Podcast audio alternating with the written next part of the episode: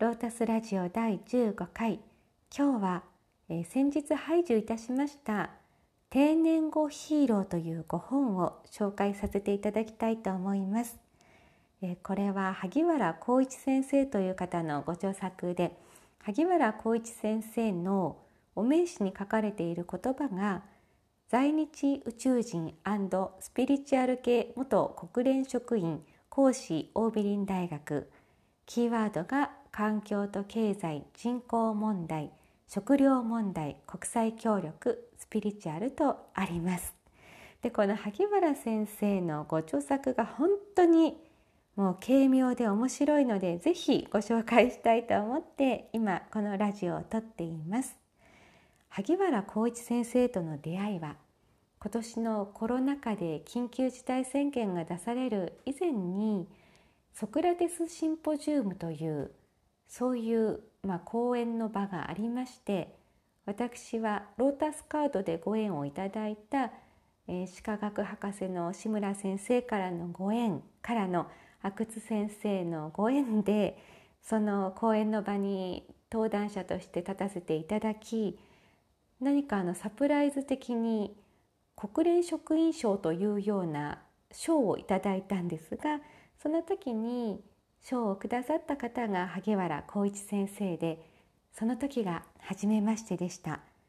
であの国連職員という肩書きからしたらどんなにこう頭脳派でこうなんか私とは違う世界の方なんじゃないかなと思いきやものすごくハートフルでこの在日宇宙人っていう言葉これは本当にあの言葉だけ見たら何だろうっていう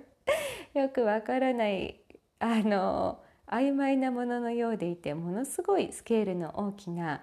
日本にいる宇宙人つまりまあ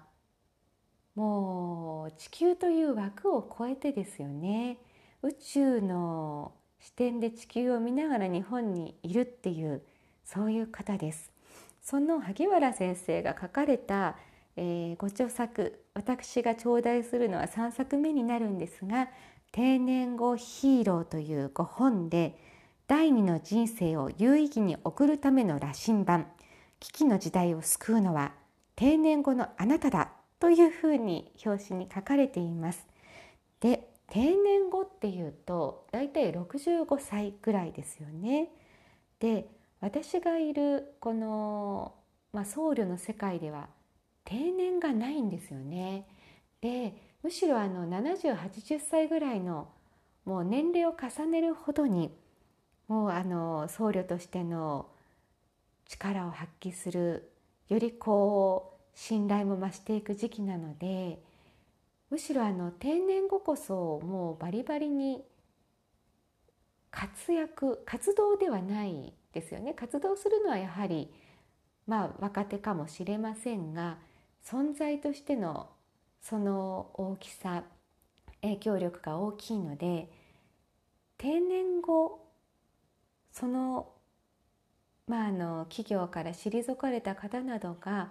どういった現状にあるのかその方々がどういうふうに生きていくことが日本にとってひいては世界ひいては地球にとって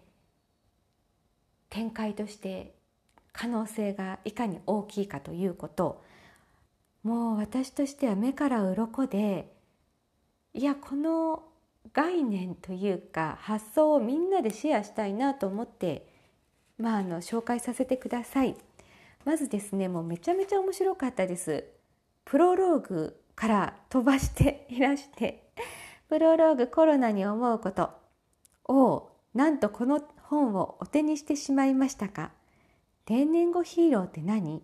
私の肩書き在日宇宙人は気持ち悪すぎるごもっともですでも意味不明なタイトルにや、え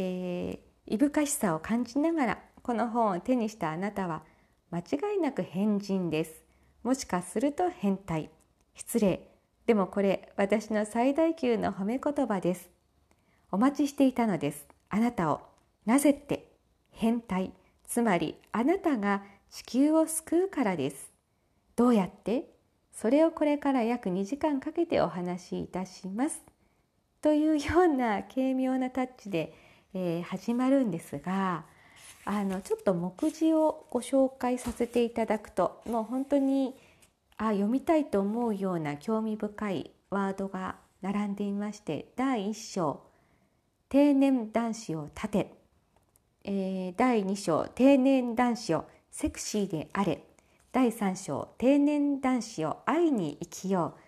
第4章「定年後ヒーローよ。日本を復活せよ」第5章「定年後ヒーローよ。人類を救え」第6章「定年後ヒーローと在日宇宙人ということでどんどんスケールアップしていくんですが本当ねこれ面白いんですね。まずあの第1章「定年男子を立て」というのであのあれから50年まさに綾小路君まろの世界がそこには広がっていましたっていうことでクラス会のご体験があるんですがとりあえず今年もクラス会に行ってまいりました。やっぱり楽しくない、えー、全員今年中に古希を迎えるとはいえ元気のなさがとても気になります第一声が小さい。なんであんなにボソボソと話すのか。まるでじいさんそのものですっていうことで古希を迎える方々。そうですね。まあ確かに声小さくなっていきますよね。で、えーと、私が面白いと思った箇所ちょっと独断で紹介させていただいているんですが、え、第2章の定年男子をセクシーであれとにかく健康でいることっていうことで、えー、無病息災はもう古いです。目指すべきは無病即死です。よく言うピンピンコロリです。これはもう匠の世界に近いですから日頃からの修練が不可欠となります。適切な食事健康な睡眠適の適度な運動など当たり前の繰り返しです。このピンピンコロリが匠の世界っていう表現がすごいですよね。でも確かにピンピンコロリというのは誰もが好きでできるわけではなく匠の世界ですよね。自分自身を整えているからこそ到達できるという、うん、あとはあの歯を大切にすること。これは確かに歯ってその後の老後どういう自分でいるかに大きく関わる中歯茎磨きというのが紹介されてて指で磨くっていうねこれも本当にいいお知恵が書かれているっていうので参考になりました。であとはあの年相応という考え方や年齢意識がブレーキになることがあるっていうお話がありましてで70歳ぐらいになるともう10年若ければなんて言い出すようになるとそれでもう、まあ、もっと若い時はもうブイブイ言わせていたみたいな話得意げに吠える年、えー、年派もいかないじじいどもがバカ野郎過去の栄光に浸っていてどうする？それを今やってみろ。まずそのだらしない体を引き締めろ。華麗だから仕方ないシンドロームを蹴散らせ熟年者よ死ぬまでセクシーであれっていうことであの確かに萩原先生を鍛えていらっしゃいますからね。説得力があるなと思いました。で、えー、第3章の定年男子を会いに生きようっていう。これすごいですよね。もうあの戦後の生まれの方々が愛を叫ぶということ。で日本では中高年者が愛を語れる場はほとんどありません。もし勇気を振るって語り始めたら反応はだいたい3つに分かりますという3つどういう3つかっていうとバカにされるか茶化されるか怖がられるなんですけど これがまた面白くてそのお年で素晴らしいですねとバカにされる出たスピリチュアルの極みと茶化される気持ち悪い私に壺を売りに来るかもと怖がられるっていうね、うん、確かに愛を語るっていうのが気持ち悪がられる傾向はありますよね。そうそうでまああの面白い話が多いんですがさすがに国連の職員さんとして27年間勤務されたとあったように本当に萩原先生アフリカにいらっしゃいましたけどガチの現場でそこでの、えー、現地の人たちと、えー、向き合っていらっしゃいますから書かれていることがなんかただ面白いだけではないんですよね。で会社人から社会人へっていうことも書かれていましたがもうあの社会貢献とか社会進出とか言っても結局多くの人は会社人で基本的に会社での暮らしというものがあってあとは何か余力があったらみたいなそうではなくて本当に社会人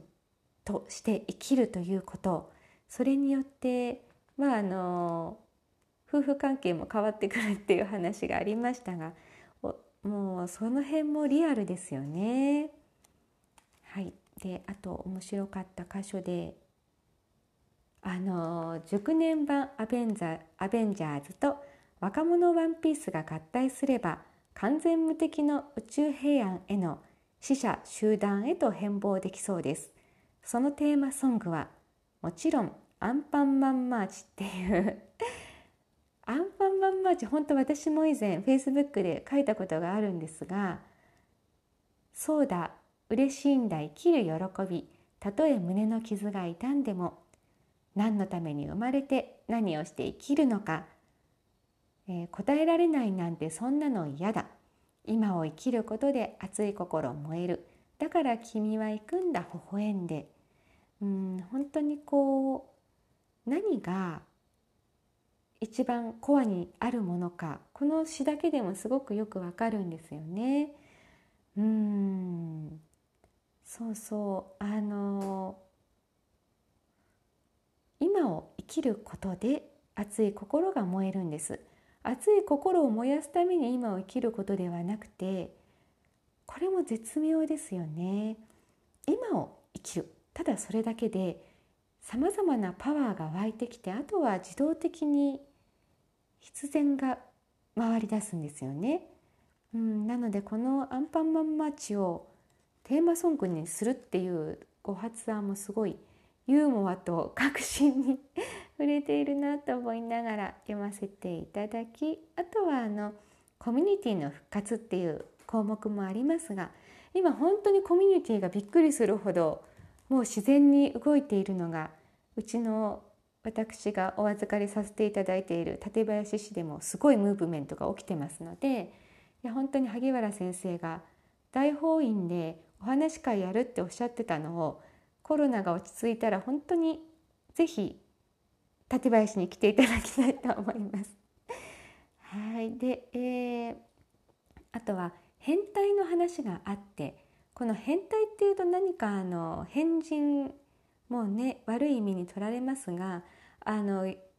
まあ、幼虫が蝶になることそれを、まあ、形が変わること変態って言いますけど今はそれぐらいのもう本当に大きな変革の時期ですよね。でもうここにも書かれてますが、えー、大変態の変態。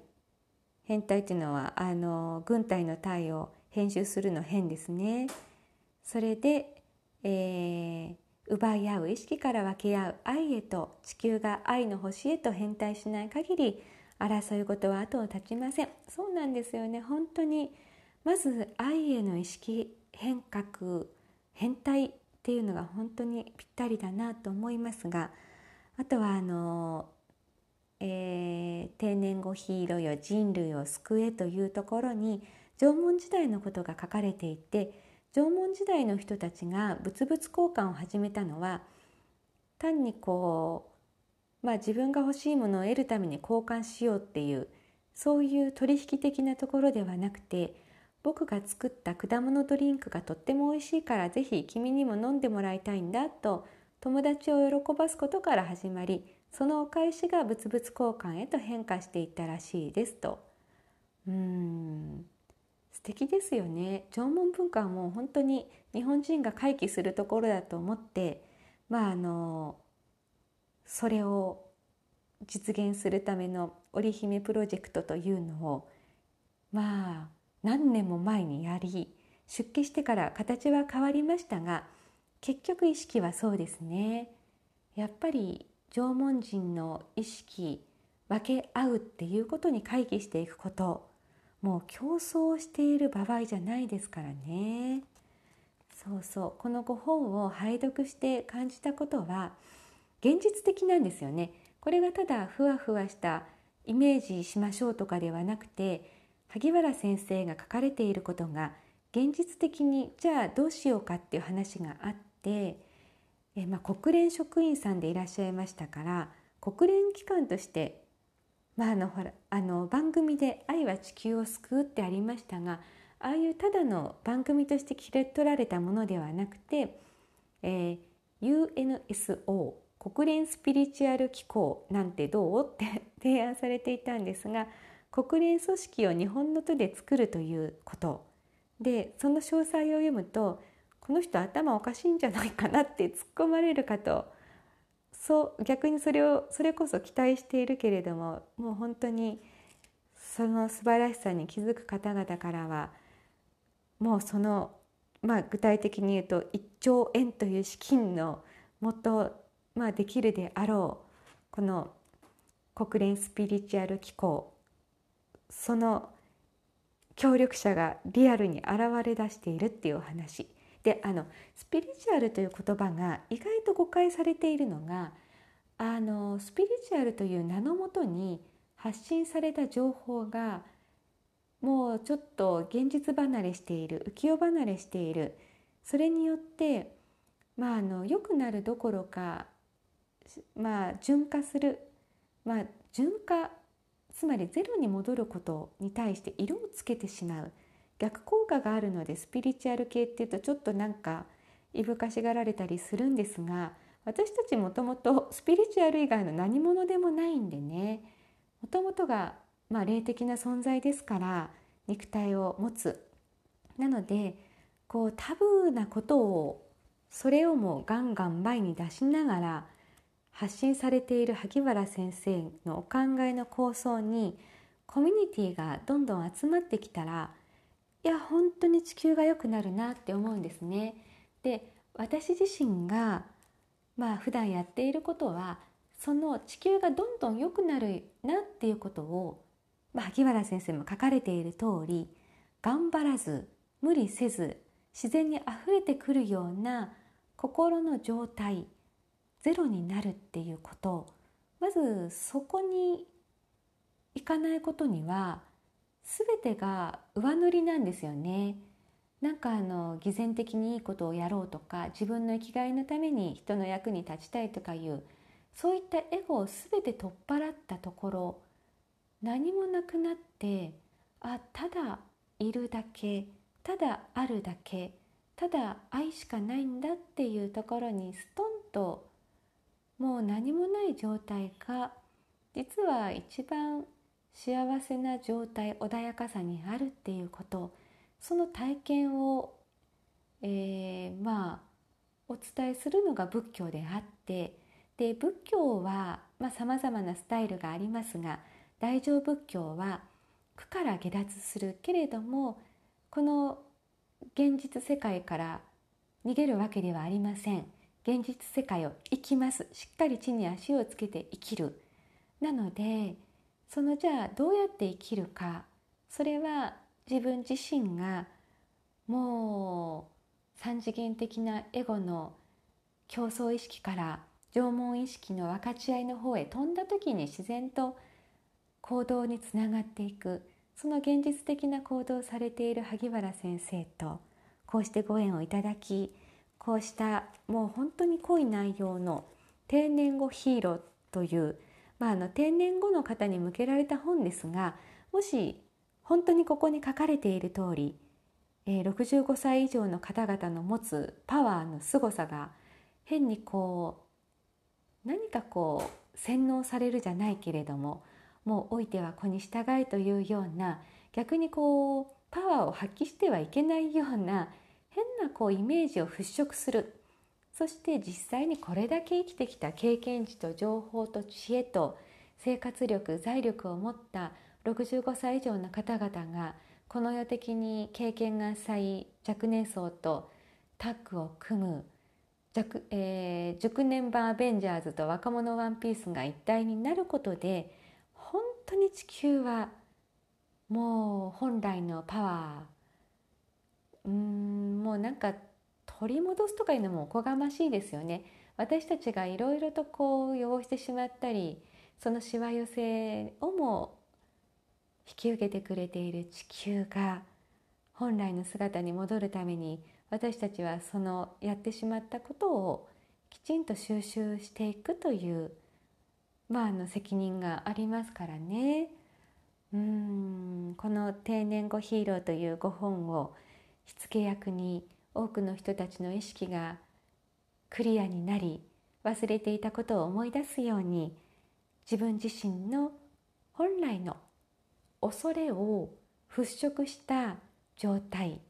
に戻れるとだってあのもともとこの世界は愛光ですからね。それが概念だとか無明明かりがない、まあ、あの知恵のない状態によってさまざまな、ま、自分自身のこうネガティブさ世の中がありのままに見れなくなっている曇りというものが生まれていますがそれがなくなった時にもともとこの地球は愛光ですからそこへと戻っていく。それはやっぱりもう一人の仕事ではないですからね。タグを組んでみんなで生きていくその上において重要なこう心に火を明かりを灯してくれるこのご本との存在をすごくありがたく感じています。えー、ご贈呈くださった萩原浩一先生に心から感謝を込めてそしてこのご本が多くの方に広まるように、えー、声で私の勝手ながらご紹介をさせていただきました。お聞きいただきましてありがとうございました。それでは失礼いたします。